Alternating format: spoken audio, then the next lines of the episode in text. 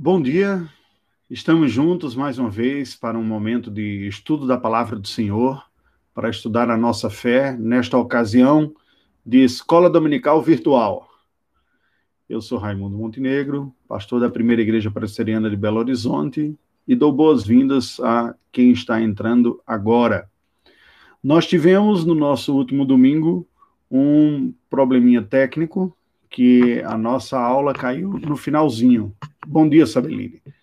E tomamos algumas providências aí para que isso não ocorresse novamente. Eu espero que hoje nós consigamos dar tranquilidade. Obrigado, Arthur, que me dá o retorno aí do, do áudio. Oh, deixa me ver.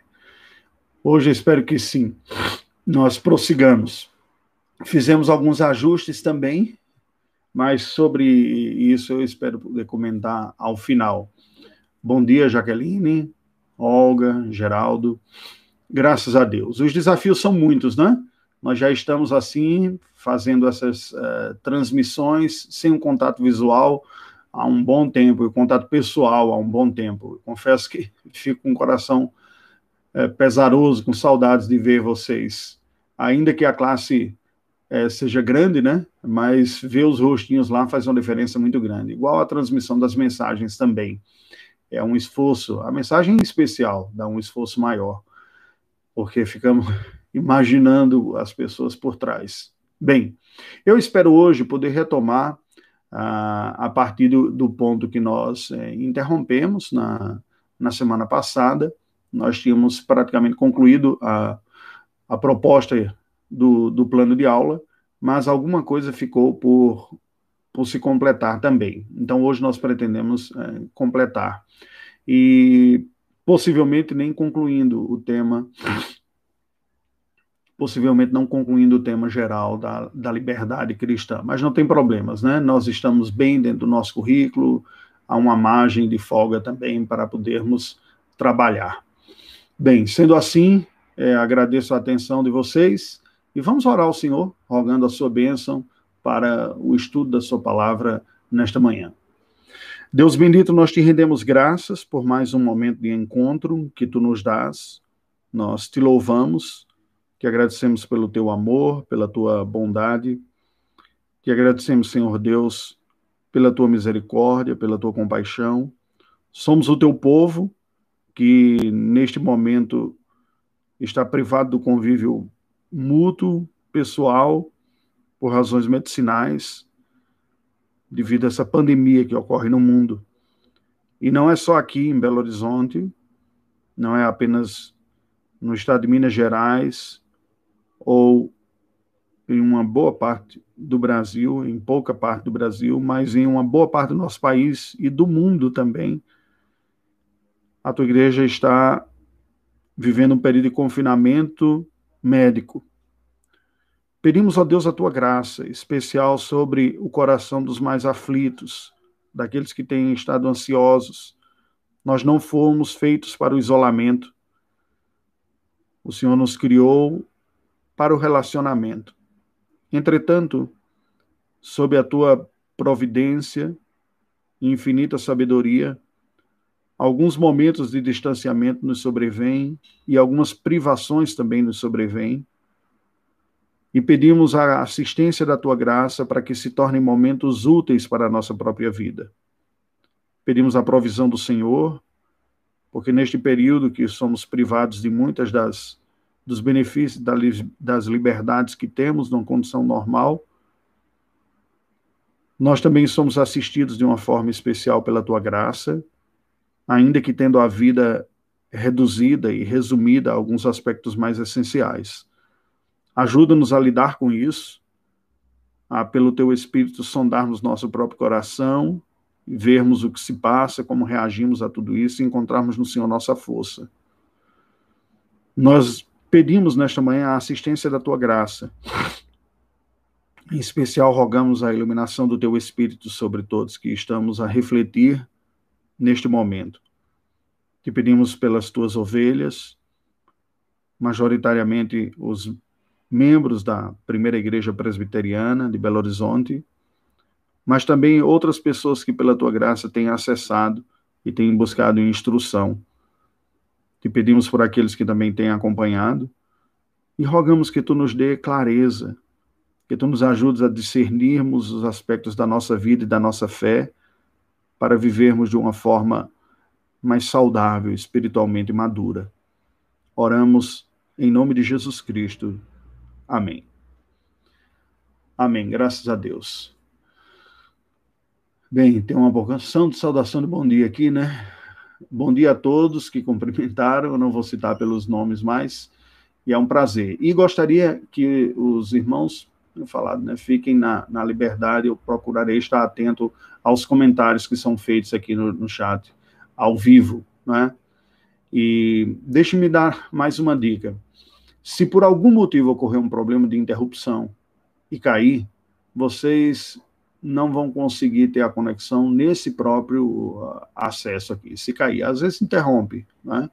No domingo passado eu tentei reiniciar duas vezes, mas nas duas houve um retorno de, de poucas pessoas. Tudo bem que a aula tinha praticamente terminado já, mas fica essa dica aí, né? Se por acaso, fique atento, é, você pode entrar no próprio canal se você não recebeu uma, uma nova notificação, tá bom? Bem, a concluir o que nós dizíamos na semana passada, falávamos sobre a graça do Espírito Santo trabalhando no nosso coração sobre o período da antiga aliança. É importante que se diga que não há um pensamento padrão, uniforme entre os teólogos, mesmo reformados, sobre a ação do Espírito Santo ou a relação do Espírito Santo com os fiéis entre o Antigo e o Novo Testamento. Particularmente, eu tenho uma compreensão que a diferença ela se dá muito mais, e aí uma, e nisso há uma concordância, no que eu vou dizer. A concordância que existe é que há uma diferenciação de grau da ação e da operação da graça do Espírito Santo na antiga aliança para a nova aliança. Na antiga aliança, a atuação do Espírito era mais limitada. Nos crentes, nos fiéis, no povo da aliança de Deus, mas ele vinha de uma forma especial sobre pessoas com missões especiais. Na nova aliança, esta realidade é mais abundante. O cumprimento da profecia de Joel de derramar do Espírito e as palavras do Novo Testamento de, de Hebreus, as palavras do nosso Senhor Jesus Cristo e de João Batista, de que os crentes da nova aliança seriam imersos no Espírito, abundantes do Espírito, mostra essa diferenciação de grau. E aí é onde vem a minha opinião a esse respeito. O que eu penso a esse respeito é que os verbos que a Escritura Sagrada usa para falar da atuação do Espírito Santo, eles apontam muito mais para grau do que para uma literalidade. O que, que isso significa dizer? Sendo o Espírito Santo, assim como o Pai e o Filho, Deus, ele é onipresente. O salmista, no Salmo 139, diz: De onde me ausentarei do teu espírito? Ele vai dizer: Como eu poderei me ausentar? Não há como. O Espírito de Deus, assim como o Pai e o Filho, o Espírito Santo, né, que não é o Espírito de Deus no sentido de que eu tenho um espírito, o meu espírito, que é parte de mim, mas é uma outra pessoa. Nós falamos Espírito de Deus porque é o Espírito Santo para diferenciar de outros é, o Espírito de Deus, assim como o nosso Senhor Jesus Cristo, estão, são Deus e, portanto, são onipresentes. O Senhor Jesus Cristo, você pode dizer, mas como o Senhor Jesus Cristo é, é onipresente se, se ele nasceu, se ele viveu, se conviveu com as pessoas? Bem, nós estamos falando nesse sentido da sua humanidade. É óbvio que na sua humanidade ele experimentou a humanidade real. E por experimentar a humanidade real, ele estava circunscrito às, aos limites físicos da humanidade. Mas ele permaneceu sendo divino e, portanto, era onipresente.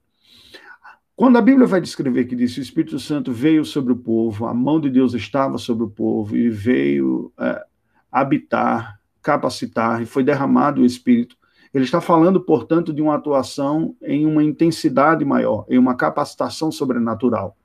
Não faz muito sentido nós pensarmos em termos habitacionais, é, geográficos, como nós habitamos uma casa e é, moramos em algum lugar e mudamos de cidade.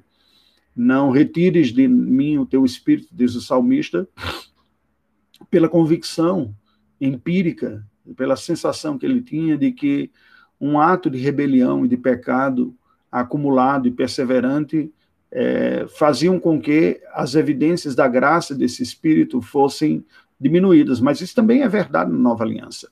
Quando nós somos negligentes espiritualmente, quando nós começamos a, a fracassar e a fraquejar e a titubear nas atividades espirituais, na nossa fé em Deus, nós também perdemos tônus muscular espiritual, também perdemos força, perdemos fervor. A vida cristã vai se tornando menos é, intensa no seu vigor, na sua experiência, nas suas convicções internas. O próprio testemunho que o Espírito dá com o nosso Espírito parece diminuir. E é isso que Paulo está dizendo quando ele fala: não apagueis o Espírito. O Espírito é soberano. Não tem como a criatura vencê-lo numa quebra de braço, como se ele fosse uma pessoa sensível ou tivesse um mimimi pneumatológico, né? Ah, o espírito ficou ofendido lá porque você pensou alguma coisa que não deveria. Não. Isso se trata propriamente da dinâmica da vida cristã. Quanto mais abertos, sinceros, desejosos, dispostos à obediência e caminhamos nesse sentido, e isso também é fruto da graça de Deus e da ação do próprio Espírito em nós, mais essa relação vai ficando sensível. Isso tem a ver com uma característica essencial das relações interpessoais. A comunhão entre o Pai, o Filho e o Espírito Santo são plenas, porque eles são um só, uma só, um só Deus, um só ser, mas são três pessoas distintas. No entanto, a comunhão é tão intensa e é tão plena entre eles que eles vivem esta realidade única, sem paralelo no universo, e daí até a dificuldade de nós entendermos a Trindade. A comunhão plena se expressa, consequentemente, fruto do único ser, de ser um único Deus, porém três pessoas, mas por outro lado, esta comunhão é plena porque eles estão plenamente em comunhão entre si. E você diz, ah, mas isso é um raciocínio circular, não é? O que é que estou dizendo aqui? Se por um lado Deus é um só e as três pessoas estão em plena comunhão por ser um só, por outro lado, essa afinidade profunda entre eles tem a ver com a experiência vivida entre eles também de plena comunhão. Veja que o Senhor Jesus, na sua humanidade, quando ele experimenta a humanidade vai à cruz e carrega os pecados da, da igreja, ele busca cultivar essa comunhão com o Pai na sua humanidade. Na sua divindade, ele é um, em essência. Contudo, na sua experiência humana, ele sente a necessidade e busca. E por isso que nós o vemos constantemente em oração e em busca, e numa busca sincera, uma busca de sentimento de dependência na sua humanidade. Ao ponto de nós lermos a, a, na Escritura dizendo: Olha, minha alma está é, em angústia de morte quando ele estava para ser traído. Se nós pensarmos na, nas nossas relações humanas, também são assim. À medida que nós nos abrimos mais para elas, que nós nos damos, que nós corremos mais os riscos dos relacionamentos, seja ele marido e mulher, pais e filhos, de amizade, seja quais forem. À medida que nos damos mais, corremos mais os riscos, que nos abrimos, que ou, ouvimos, que acolhemos o outro, esta comunhão vai se tornando mais intensa, a sensibilidade vai se tornando mais intensa, a, a, a proximidade faz com que nós percebamos melhor o outro. Não é diferente na relação dinâmica e orgânica com Deus. Entretanto, nós não podemos cair aqui numa espécie de misticismo que alguns segmentos têm. Há basicamente, quanto a isso, duas posturas diferenciadas e extremadas. Uma primeira delas é entender que a relação divina com o homem é simplesmente uma, uma, uma relação regular, e com isso quero dizer que vem a partir de uma regra. Há pessoas que se relacionam com Deus como se fosse tão somente com um magistrado. Eu me aproximo com todo o respeito e a reverência, mas a mim só me cabe cumprir as regras ou as leis estipuladas por ele. E assim a relação que se tem mais se parece com uma relação hierárquica de forças armadas do que da relação familiar que a Bíblia nos diz que passamos a desfrutar pela renovação espiritual, pelo novo nascimento, pela adoção. Por outro lado, há as pessoas entusiastas, aqueles que caminham com a versão oposta, que negam qualquer regra, que negam qualquer instrução objetiva da parte de Deus e se entregam a uma profunda subjetividade com uma espécie de versão gospel do existencialismo predominante na, na nossa geração, geração contemporânea, pós-cristã, pós-moderna, pós-verdade. O que importa é o que eu sinto dentro de mim. São as minhas sensações. E nesse sentido, o ego se torna a medida absoluta de todas as coisas, inclusive da própria espiritualidade. E estas pessoas, tentando fazer uma harmonia disso com a fé cristã, vão chamar todas as suas sensações, ou querer acreditar que todas as suas sensações são ações diretas do Espírito Santo de Deus sobre a sua vida, o que é uma tremenda ingenuidade e uma grande tentação e um grande risco. A verdade é que na vida cristã para nossa piedade, Deus nos deu a sua lei, como sendo regras, e nos deu o seu espírito para aplicar estas leis em nossa própria vida. E nós temos que o tempo todo considerar esses dois aspectos: o aspecto da objetividade da lei, ao mesmo tempo do aspecto da subjetividade do nosso coração a esta lei. Eu leio em Ezequiel, capítulo 36, versículos é, fantásticos, para mim são dos melhores textos do Antigo Testamento para falar dessa promessa evangélica e dessa ação do Espírito. 36, versículos 26 e 27. Dar-vos-ei coração novo, e porei dentro de vós espírito novo. Tirarei de vós o coração de pedra, e vos darei coração de carne. Porei dentro de vós o meu espírito, e farei que andeis nos meus estatutos, guardeis os meus juízos e os observeis.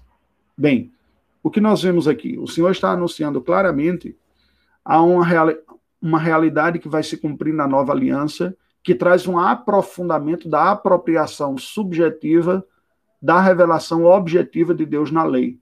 E isso é uma obra e uma ministração do Espírito Santo de Deus.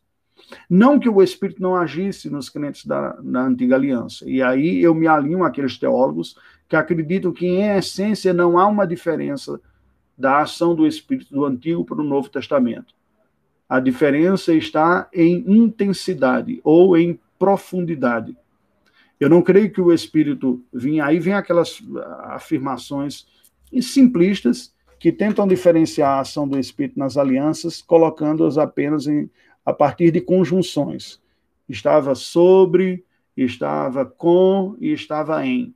É muito simplista você querer explicar toda a complexidade da doutrina do Espírito Santo a partir de conjunções com, de e em, ou sobre e em, né? que demonstram basicamente posição ou nível de proximidade.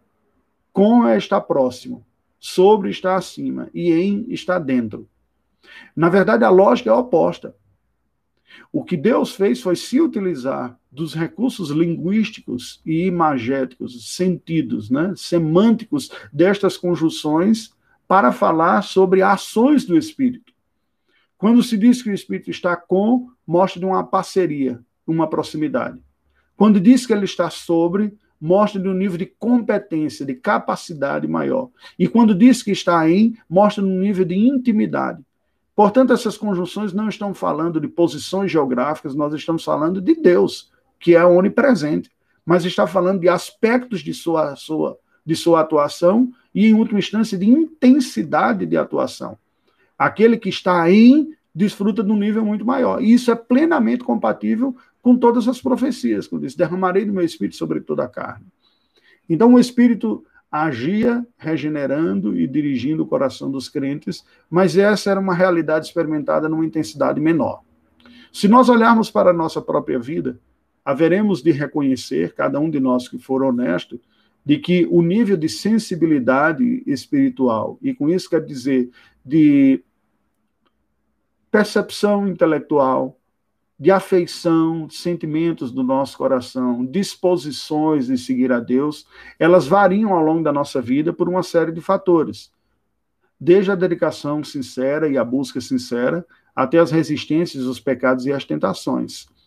Então, se nós experimentamos ao longo da nossa própria vida, da nossa biografia, estas variações, não é de se estranhar que essas variações também ocorressem ao longo da história. Agora, a diferença é que ao longo da história você tem um, um nível claramente diferenciado. um nível inicial de uma atuação na antiga aliança e um salto de qualidade, todos os teólogos concordam com isso, para a nova aliança, que é mais abundante. Uma das características dessa abundância é que a instrumentalidade na nova aliança se torna mais democrática. E, em outras palavras, a instrumentalidade, ser servo de Deus, portador da sua mensagem, testemunha sua, é uma realidade mais universal na comunidade da fé. Enquanto que esse nível de eficácia e de importância requereria uma capacitação maior do Espírito sobre algumas pessoas. E aí os profetas eram revestidos deste Espírito. Mas a palavra de Deus vai nos dizer que o Espírito veio sobre, no, no livro de Atos, foi derramado sobre a igreja do Senhor. E aqueles que falam no Senhor já têm a medida do Espírito em si suficiente para serem proclamadores. Pedro vai explicar também que nós somos sacerdócio real, nação santa. A reforma protestante do século XVI defendeu a doutrina do sacerdócio universal dos santos, mostrando que todos nós é, temos esta, esta graça, esta medida, esse acesso a Deus. Então é nesse sentido que nós entendemos esta ação do Espírito. Contudo, esta ação do Espírito não está em oposição à ação do, da palavra de Deus ou da lei de Deus. Pelo contrário, é precisamente este o recurso único, objetivo e seguro que nós temos para aferir a ação do Espírito Santo. Eu confesso que preocupa-me quando eu vejo pessoas com tantos anos de estrada querendo medir ou verificar a ação do Espírito Santo a partir de estereótipos de ação, ou de milagres, ou de operações, ou de sinais. Me preocupa não por causa da tradição ou do segmento que eu. Porque isso mostra aquela incredulidade que Paulo vai combater quando ele escreve aos Coríntios, que diz: os judeus pedem sinal e os gregos sabedoria. Eu, no entanto, tenho anunciado a Cristo e esse crucificado, tenho pregado o Evangelho no poder do Espírito Santo. Isso está em 1 Coríntios 2. Sinais sobrenaturais nunca foram a evidência da ação do Espírito Santo de Deus. Onde o Espírito Santo de Deus está, ele opera a vida, opera a conversão, opera a transformação espiritual. Veja, 1 Coríntios capítulo 1, versículo 22 e 23. Porque tanto os judeus pedem sinais como os gregos buscam sabedoria, mas nós pregamos a Cristo crucificado, escândalo para os judeus, loucura para os gentios. Mas para os que foram chamados, tanto a judeus como gregos, pregamos a Cristo, poder de Deus e sabedoria de Deus. O poder de Deus se manifesta na mensagem bíblica da cruz fiel, alcançando e transformando vidas. Esse é o poder de Deus. Os sinais miraculosos acompanharam os profetas exatamente por causa da incredulidade do povo para evidenciar que Deus os estava alertando, mas o foco era o conteúdo da mensagem. E eram categorias especiais, eram profetas, nem todos eram profetas. Não se faz profetas em escola. Eles eram levantados por uma capacitação sobrenatural do Espírito Santo de Deus. Na nova aliança, para ocorrer a transição, é a mesma lógica. Como que aquele povo incrédulo haveria de receber uma nova mensagem, uma nova autoridade? Deus levanta os equivalentes aos profetas, que vão falar sobre o mesmo poder dos profetas e com, portanto, uma capacitação diferenciada, sobrenatural. É chamado círculo apostólico, os apóstolos e aqueles que estão próximos. Como Paulo vai explicar no 2 Coríntios, falando destas operações miraculosas como credenciais apostólicas. Em 2 Coríntios, nós encontramos esta explicação da parte do apóstolo, 2 Coríntios 12, versículos 12, 12 também. Porque as credenciais do apóstolo foram apresentadas no meio de vós, com toda persistência, por sinais, prodígios e poderes miraculosos. E por quê? Porque havia uma expectativa e uma crença de que o Messias seria aquele revestido da parte de Deus, alguém que vinha da parte de Deus e que era revestido de uma graça especial e que todos saberiam. Quando João Batista é encarcerado e no cárcere, preso, portanto, não é uma experiência simples ou, ou, ou fácil. Né? Ele preso, ele manda que alguns de seus discípulos perguntem a Cristo: És tu aquele que haverias de vir ou nós devemos esperar outro? É natural que ele ficasse com suas dúvidas. Será que está dando certo mesmo? Eu estou preso aqui. Ou Jesus, possivelmente também, ele tivesse algumas expectativas condicionadas culturalmente e religiosamente aos seus dias, não uma expectativa plenamente clara do que seria o Messias. E preste atenção, isso é importante. Mesmo os personagens bíblicos usados por Deus não tinham uma plena compreensão de tudo aquilo que Deus estava fazendo nem dizendo. Nem mesmo aquelas pessoas que foram porta-vozes de Deus, a quem Deus revelou a sua mensagem, e nem mesmo aqueles que foram inspirados por Deus para escrever a sua palavra. Agora explico, preste atenção. Aqueles que foram porta-vozes de Deus sabiam o que Deus tinha mandado eles dizer. Então, o recado que eles estavam dando era um recado que foi recebido da parte de Deus e foi entregue. A semelhança de um aluno que vai fazer o Enem e que ele sabe o que sabe, sabe o que estudou. E sobre aquilo que ele estudou, ele pode dizer, mas ele chega lá e diz: Ah, caiu muitas outras coisas que eu não sabia. Assim ocorre e ocorre até os dias de hoje com os mensageiros bíblicos. Há muita coisa que, pela graça de Deus, eu e você sabemos porque estudamos, buscamos a Deus, o Espírito Santo nos ilumina e nós compreendemos. Mas nós não sabemos tudo. Nem mesmo os autores bíblicos. Não estou com isso dizendo que em nenhum momento o texto bíblico é menos confiável, ele é plenamente confiável, porque aquilo que escreveram, escreveram sobre a inspiração do Espírito Santo. Portanto, plenamente digno de confiança. Ainda que mesmo texto inspirado, não fosse da parte do autor plenamente compreendido. Às vezes eles entregaram uma mensagem que ele não sabia exatamente qual era o significado desta mensagem, como uma criança que manda um recado e que o pai chama e diz: Olha, dá um recado para alguém, para o seu uh, irmão, ou para a sua tia, ou para o seu pai, ou coisa desse tipo, e a criança é porta-voz de uma mensagem que ela nem entende direito o que é ou o carteiro que leva uma mensagem sem saber qual é o seu conteúdo. A mensagem é asseguradamente verdadeira. O texto bíblico é asseguradamente verdadeiro. A Bíblia Sagrada é. Agora, nem sempre o próprio mensageiro entendia tudo. Você vê assim, o que é que significa isso? Daniel pergunta, diz, olha, você não sabe, nem vai saber. O sentido destas coisas vai ser revelado depois. O que nós precisamos lembrar aqui e assegurar com toda a, certeza é que a ação do Espírito Santo de Deus consiste em atrair os pecadores à fé, revelando Jesus Cristo. E que aqui está o poder do Espírito Santo. O que Deus fez foi mostrando que essa transição da antiga para a nova aliança era real e ele corroborou isso com sinais, como historicamente Deus sempre fez. Em momentos importantes da história, Deus intervém marcando estes momentos Portanto, é uma certa ingenuidade querer colocar na linha do tempo regular todo o nível de intensidade daquilo que Deus está fazendo. Deus não tem agido assim. Olhe na Escritura Sagrada e veja que nos momentos especiais da história da redenção, o Senhor marca com sinais especiais exatamente para dizer é especial.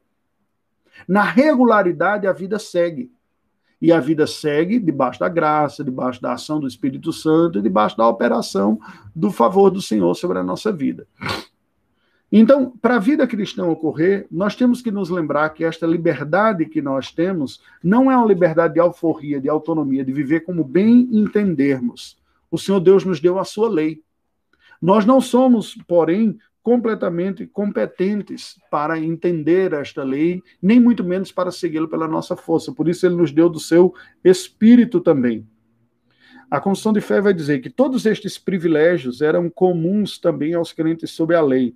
Os privilégios do perdão, os privilégios de conhecer a vontade de Deus, os privilégios de estar livre da culpa. Entretanto, é, sob o Novo Testamento, a liberdade dos cristãos está mais ampliada achando-se eles livres do jugo da lei cerimonial que estava sujeita à lei judaica. O que vai ocorrer é que na nova aliança há um salto de qualidade também na comunicação da igreja. E o Senhor Deus então vai dar à igreja o sentido mais objetivo. Veja, por exemplo, o culto. O culto era extremamente meticuloso e detalhado na antiga aliança. E todo o culto, as partes do culto, os objetos litúrgicos, o drama litúrgico, a realização litúrgica, apontava para a mensagem do Evangelho em cada uma das suas facetas. Se Deus assim nos permitir, nós haveremos de anunciar um pouco disso se chegarmos né, até lá, na parte final do livro do Êxodo. Nós estamos perto de concluir a primeira série do Êxodo, são três. Nós vamos ver isso. No entanto, o Novo Testamento não precisa disso. Não precisa desses novos, desses instrumentos, dessa legislação profunda e específica litúrgica. Nós temos apenas princípios gerais que são ordenados por Deus e que devem ser obedecidos. E daí os crentes da nova aliança experimentam uma liberdade litúrgica muito maior. Ela vai desde a geografia, não é aqui nem ali que o Pai procura adoradores, que se adora a Deus em espírito e em verdade. Ela passa pelos instrumentos, nós não precisamos de nenhum instrumento, nenhum objeto específico para que o culto aconteça, nenhum. Deus não ordena nenhum desses objetos, portanto, nenhum objeto deve ser posto como essencial.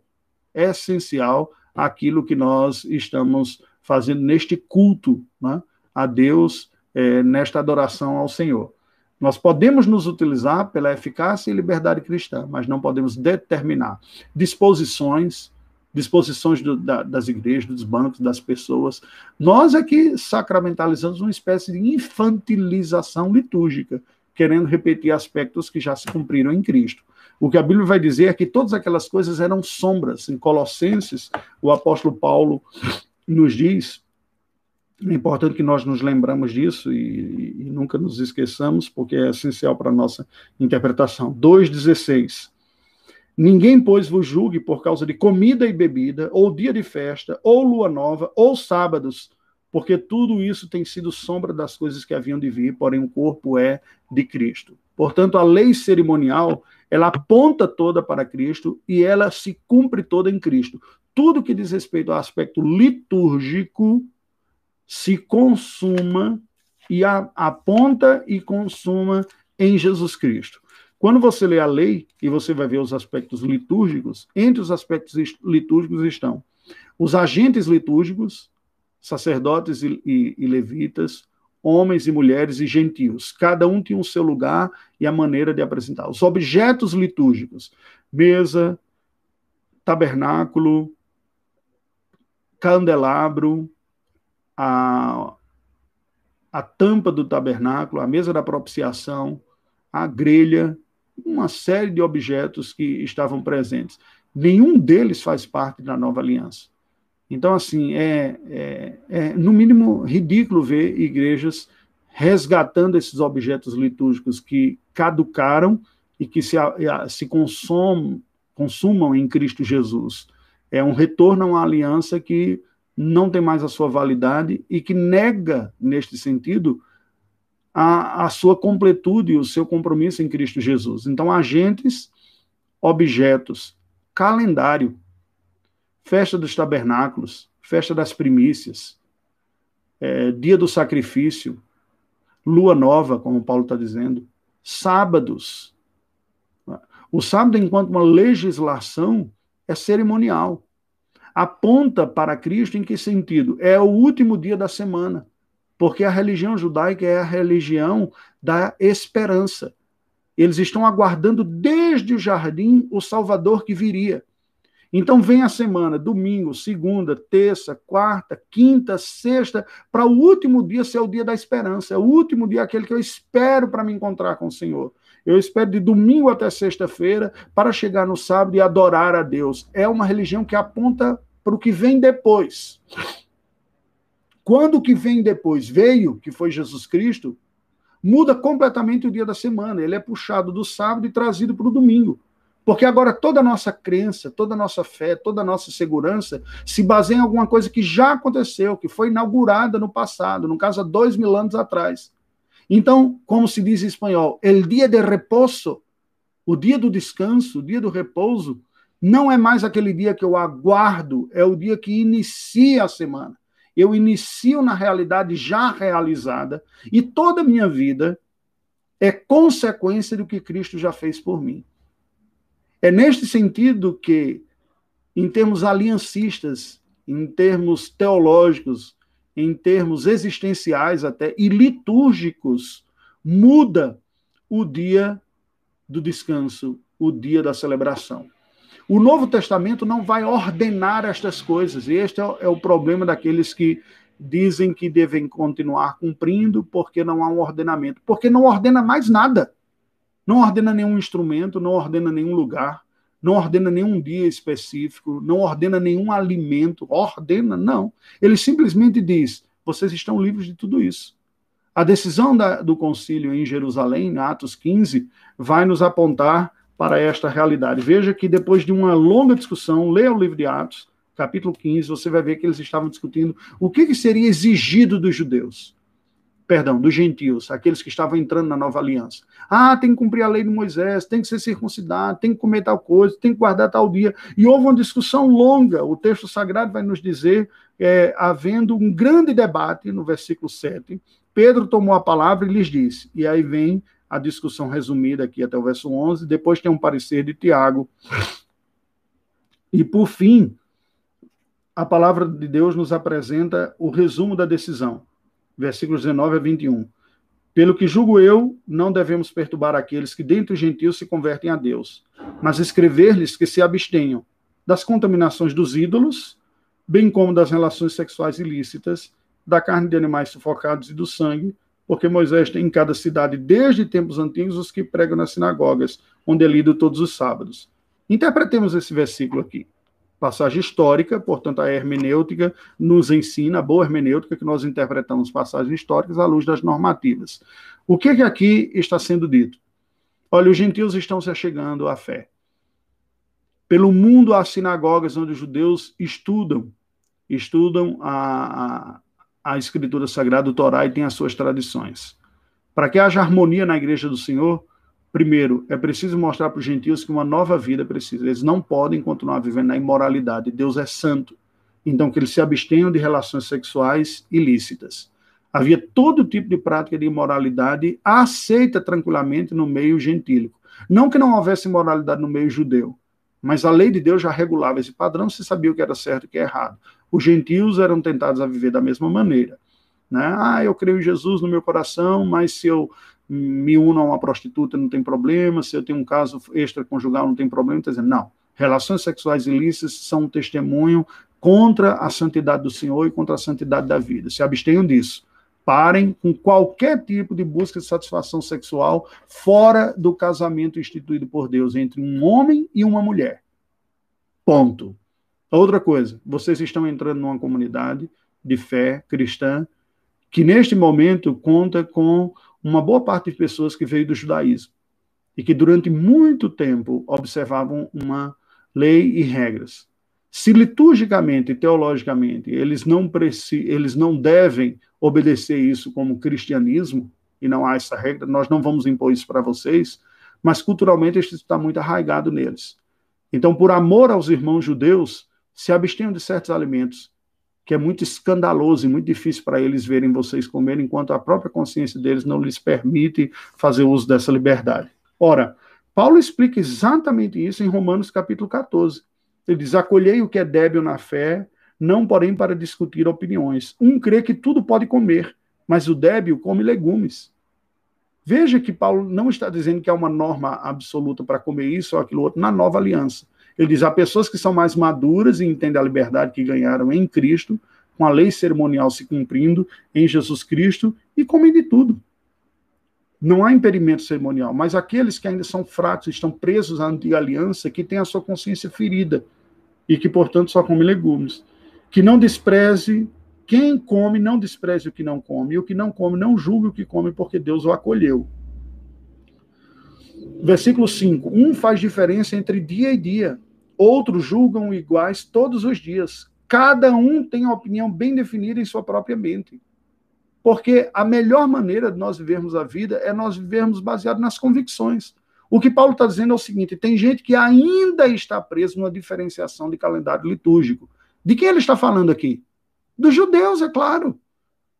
Com festas, eles estavam acostumados. E veja, você ao se tornar cristão, não precisava negar toda a sua identidade judaica, precisava mudar a sua teologia. Mas imaginemos, isso é uma experiência comum que ocorre entre os cristãos também, que alguém venha se tornar cristão, mas a família tem uma série de hábitos. Tem o dia da família, tem um hábito de, na noite do Natal, juntar todo mundo para comemorar na casa do avô, da avó que ainda está eh, vivo lá. Tem um hábito de, em certo feriado, a família ter um encontro. Eu conheci algumas famílias que faziam isso, faziam verdadeiros congressos. Aí o sujeito se torna cristão e rompe com tudo isso. Diz: Não, eu não faço nada disso, a Bíblia não exige isso de, de mim. Ele é visto pela sua, pelos seus familiares como um antissocial.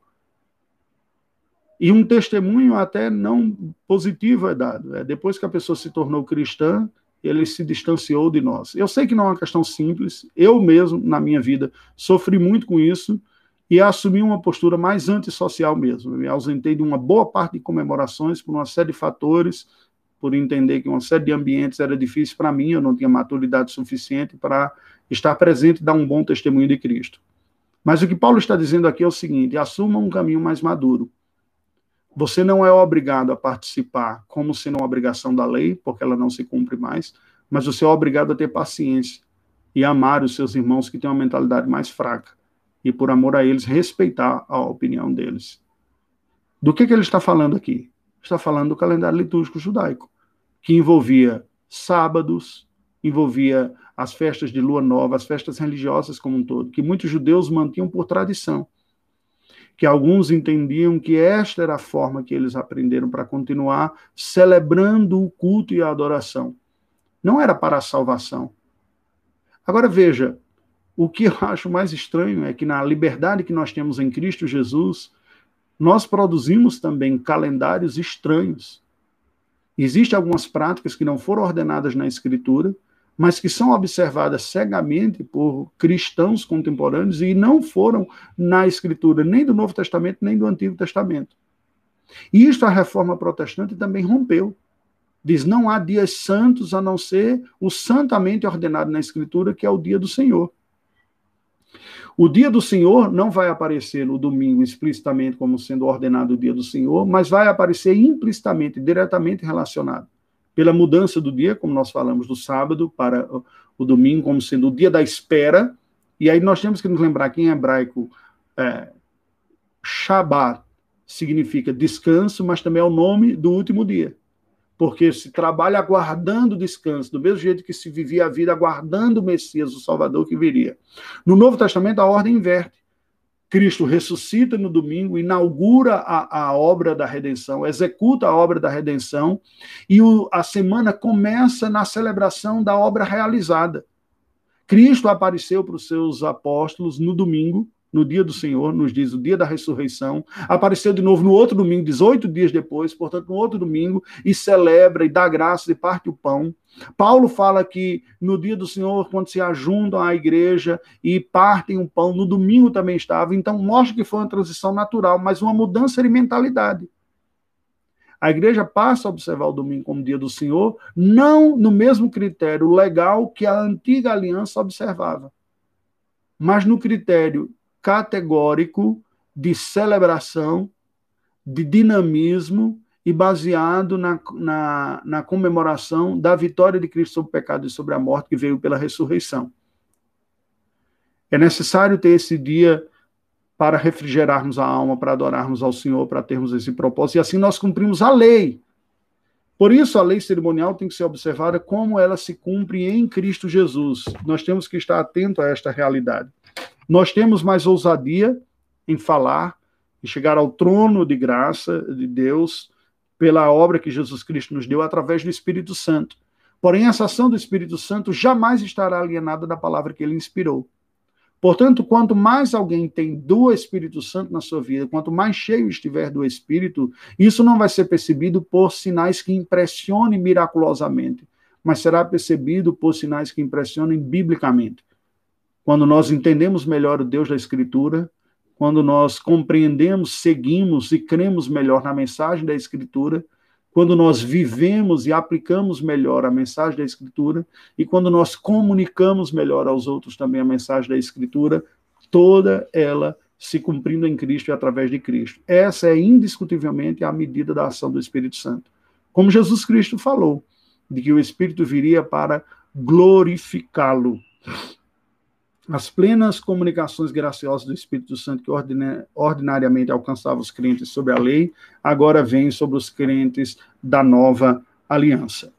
Então a confissão de fé, no segundo parágrafo, diz: só Deus é Senhor da consciência e a deixou livre das doutrinas e mandamentos humanos que em qualquer coisa sejam contrários à palavra, ou que em matéria de fé oculta estejam fora dela. Esse ponto foi muito importante na reforma protestante, eles disseram o seguinte: ninguém, nenhuma autoridade eclesiástica tem o poder de juiz ou mandatório sobre as consciências dos cristãos naquilo em matéria de fé e prática e adoração que não esteja na Escritura Sagrada. Em outras palavras, nenhuma igreja, nenhuma autoridade pode exigir dos fiéis para a adoração a Deus aquilo que Deus não exige na sua palavra. Nós podemos, no uso da liberdade cristã, no uso da liberdade cristã, criarmos uma celebração que concordamos em fazê-lo. Mas ela não pode ser compulsória como algo que eu tenho que fazer. Vamos, eu vou tentar ilustrar isso aqui.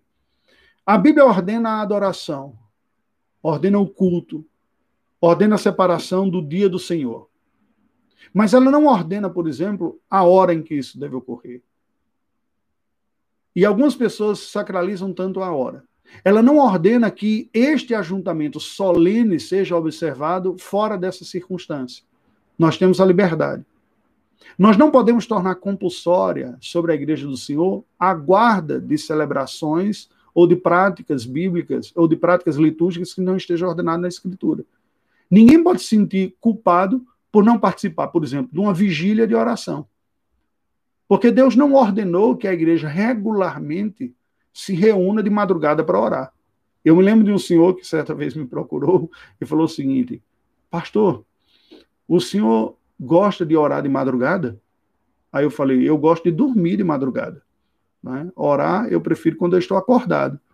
Mas e aí essa mesma pessoa disse numa outra ocasião, quando participou de uma reunião eclesiástica, disse, eu vi, cheguei, tinha uma mesa né, de um lanche antes de começar a reunião, e disse, e, vocês comem, né? Eu pensei que o pastor ficava em oração e tudo. Eu falei, mas gente, que visão é essa? Desgraçada, né? Que visão é essa? Como se nós fôssemos seres é, a, exclusivamente espirituais e não físico. É o mesmo ponto. É uma mentalidade de ascetismo, de negação dos elementos naturais que está presente na mente de algumas pessoas. Agora, a igreja não pode impor isso sobre os outros. Não é? Como se diz, guardar feriados e dias santos como um ordenamento, um mandamento da, da igreja, não pode. Nenhum cristão pode se sentir culpado por não participar de alguma coisa que Deus não tem ordenado. Portanto, a igreja não pode compulsoriamente exigir dos fiéis aquilo que Deus não ordenou. Deus ordenou o culto público. Deus ordenou o dia do Senhor. Deus ordenou que nós estudássemos a Bíblia, testemunhássemos, orássemos e o buscássemos. Agora, a maneira como nós o fazemos deve ser uma maneira sensível às necessidades, às oportunidades. Não pode ser ordenada aquilo que Deus já aboliu. Em matéria de fé e de culto, se estiver fora, deve estar fora. Assim nos diz a confissão de fé: crer em tais doutrinas, obedecer a tais mandamentos por motivo de consciência, é trair a verdadeira liberdade de consciência. O que está sendo dito é precisamente o seguinte: ninguém pode ser exigido a fazer algo que Deus não ordena na sua palavra ou que ele já anulou. Nós lemos, por exemplo, em Gálatas, capítulo 2, versículos 3 e 4. Contudo, nem mesmo Tito, que estava comigo, sendo grego, foi constrangido a circuncidar-se. E isto por causa dos falsos irmãos que se entremeteram com o fim de espreitar a nossa liberdade que temos em Cristo Jesus e reduzir-nos à escravidão. O que, é que está sendo dito aqui? Está sendo dito que, na época de, dos apóstolos, muitos eh, judeus que se tornaram cristãos carregavam a prática judaica consigo ainda. E queriam que muitos dos outros, que todos aqueles que vinham do mundo gentílico também o fizessem. E Paulo está dizendo: não. Eu não posso e não devo constranger um gentil para agradar a Deus e servir ao Senhor, se submeter à lei cerimonial que já foi cumprida e abolida em Cristo a lei cerimonial.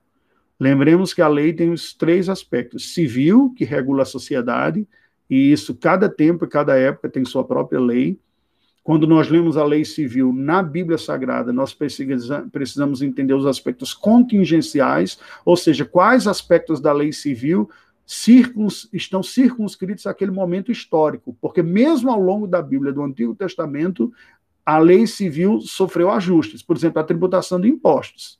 No Israel teocrático, o imposto era pago em Israel e para a administração de Israel. Quando o povo judeu se torna um, um povo vassalo de Roma, o tributo agora é pago a Roma. E veja que a, a ideia era uma questão de lei. Quando os líderes religiosos vêm tentar Jesus com aquela pergunta, não é uma questão de desobediência civil ou uma questão meramente econômica, né, para ver se ele era um, um anárquico, né, um, um anarquista ou era um cumpridor da lei, como de uma forma tola muitos cristãos conservadores reduzem o testemunho cristão a simplesmente seguir a lei dos seus tempos. Eu digo tola, porque no passado se acreditou que o bom testemunho é cumprir a lei. Mas quando o mundo se torna hostil a Cristo e a Deus, a lei se torna hostil à fé. E a própria lei passa a exigir coisas que a Bíblia, que a Bíblia proíbe, ou passa a proibir coisas que a Bíblia ordena. Não nos enganemos. Jesus não está aqui sendo pego num texto e se ele é um bom cumpridor da, das leis, das normas da sociedade ou não. É uma questão teológica. Ele está dizendo, cabe? Ou a gente vai cumprir a lei de Moisés, que diz que é em Jerusalém, na casa do tesouro, que se deve entregar. E é aí que Jesus ensina, né? Dai a César o que é de César e a Deus o que é de Deus. E com isso, Jesus está claramente nos dando o princípio para a interpretação da lei civil.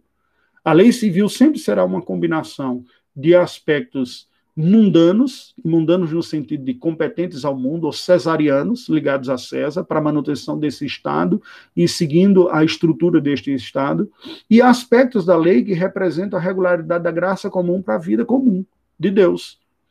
Para que nós avaliemos a lei civil e entendamos o que, que é legítimo, é apropriado e deve seguir, nós temos que conhecer bem a lei moral, essa que está resumida nos Dez Mandamentos, ainda que nós percebamos que os Dez Mandamentos têm, por exemplo, no quarto mandamento, um aspecto cerimonial presente também, porque foi dado na antiga aliança e que se cumpre em Cristo. Mas o, a, o aspecto moral é o descanso da atividade ordinária para a adoração ao Senhor e para o serviço ao Senhor.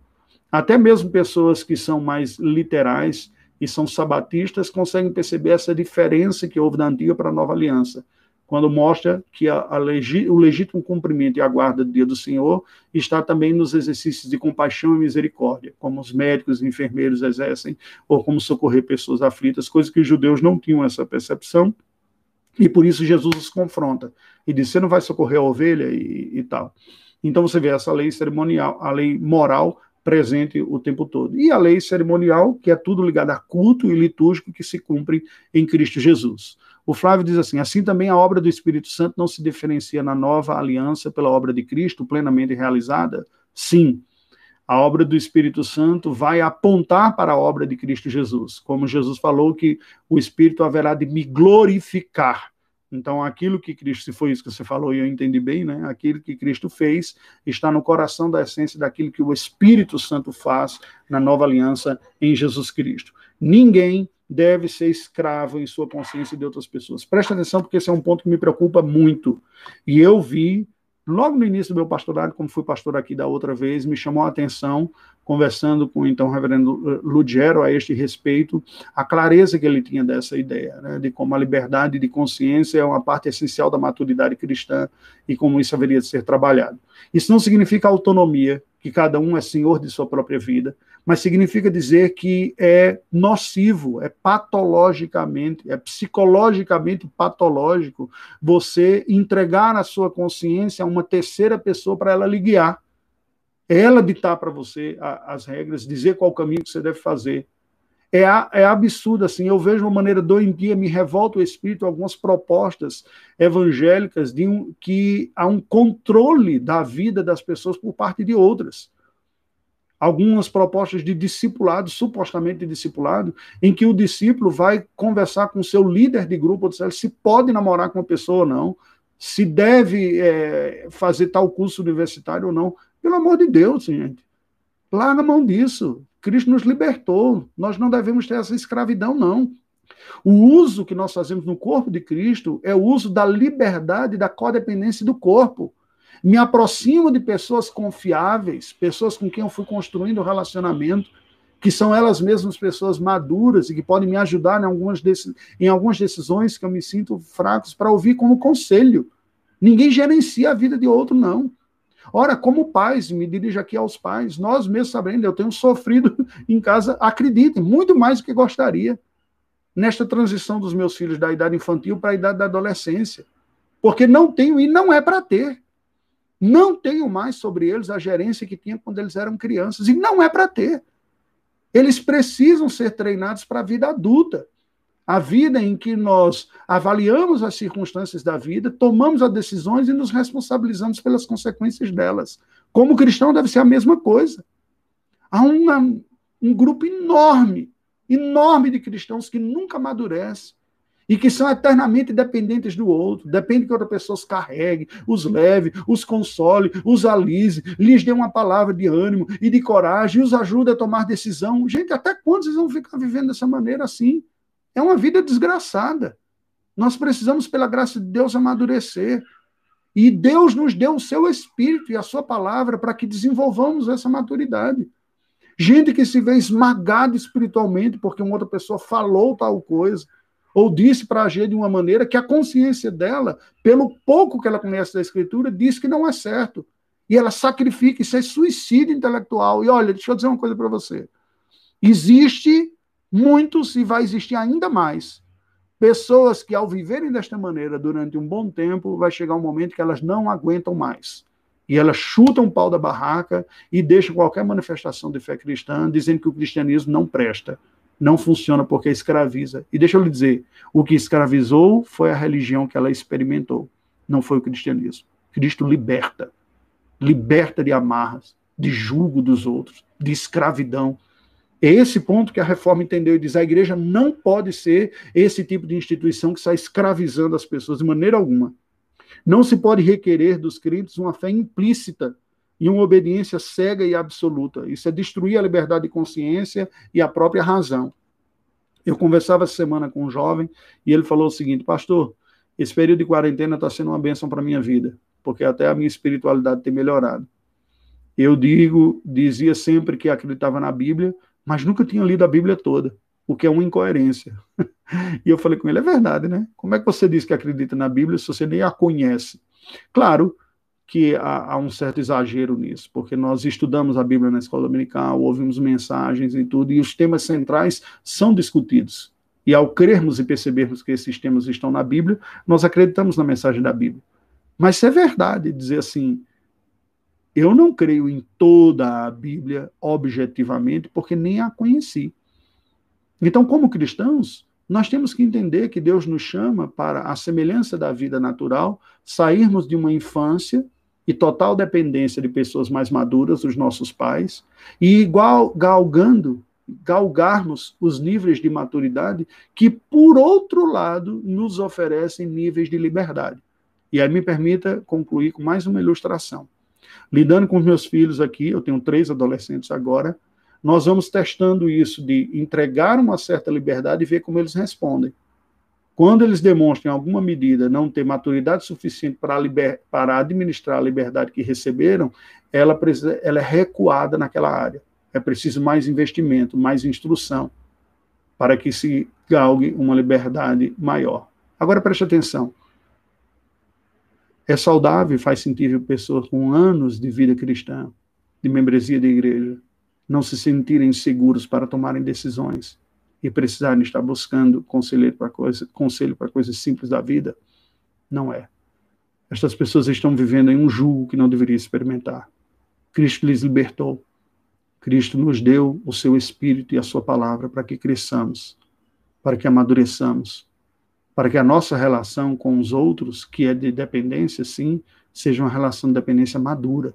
Eu ouço, pondero, avalio, julgo e tomo a minha decisão. A minha fé tem que ser uma fé consciente por aquilo que eu conheci. E aí nós vamos terminar agora, mas eu gostaria de, antes de orar com vocês, lembrar o seguinte: quero fazer um convite e quero ver você. Na próxima quinta-feira, às sete e meia, nós vamos começar uma nova série de estudos que eu estou chamando Debates e Diálogos, relacionando a Bíblia com tudo na vida. Fé e prática. Em que consiste isso?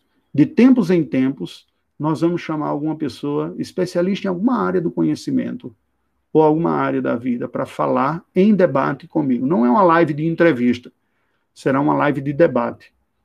Onde nós vamos refletir como que a fé cristã responde a esta questão da vida, a esta área do conhecimento. Para abrir, para iniciar na próxima quinta-feira, nós vamos conversar com um teólogo, também biólogo, com, e antropólogo, com formação bacharel em biologia, em teologia, com pós-graduação em antropologia intercultural e mestrado em teologia pastoral em missiologia. Nós vamos debater sobre como comunicar a fé para outros grupos, pessoas que nem conhecem a Bíblia, nem acreditam nela. Como que eu apresento a fé para aqueles que estão fora? E por que, que eu comecei com isso? Porque esse ser o tom desse, dessa nossa nova série. Né? Nós vamos debater sobre isso, buscar relacionar a fé cristã com várias áreas do conhecimento e da vida cristã também. E assim nós vamos começar com este bate-papo. Você está convidado, venha, ore, divulgue, convide outras pessoas. Eu tenho certeza que pela graça de Deus e pelo poder do Senhor, nós teremos um bom tempo. Vamos orar ao Senhor Deus? Deus bendito, nós louvamos o teu nome, te rendemos graças pelo encontro de hoje, te rendemos graças pela tua palavra viva, eficaz, verdadeira Rogamos, ó Deus, a graça do teu Espírito para nos dar maturidade, para crescermos em confiança, na dependência do Senhor, no conhecimento claro da Escritura Sagrada. Ajuda-nos a entender a tua vontade para a nossa vida e sermos libertos de julgos e de práticas infantis e dependentes e perigosas, que a nossa consciência seja robusta pela fé madura na tua palavra. Ajuda-nos, ó Deus, nesta jornada. Abençoe-nos e de uma forma especial, te peço, abençoe as próximas programações também de quinta-feira, essa nova série, Debates e Diálogos. Abençoe o nosso encontro, abençoe os nossos irmãos, numa semana abençoada por ti, vivendo para a tua glória. Oramos em nome de Jesus. Amém. Deus nos abençoe. Um prazer.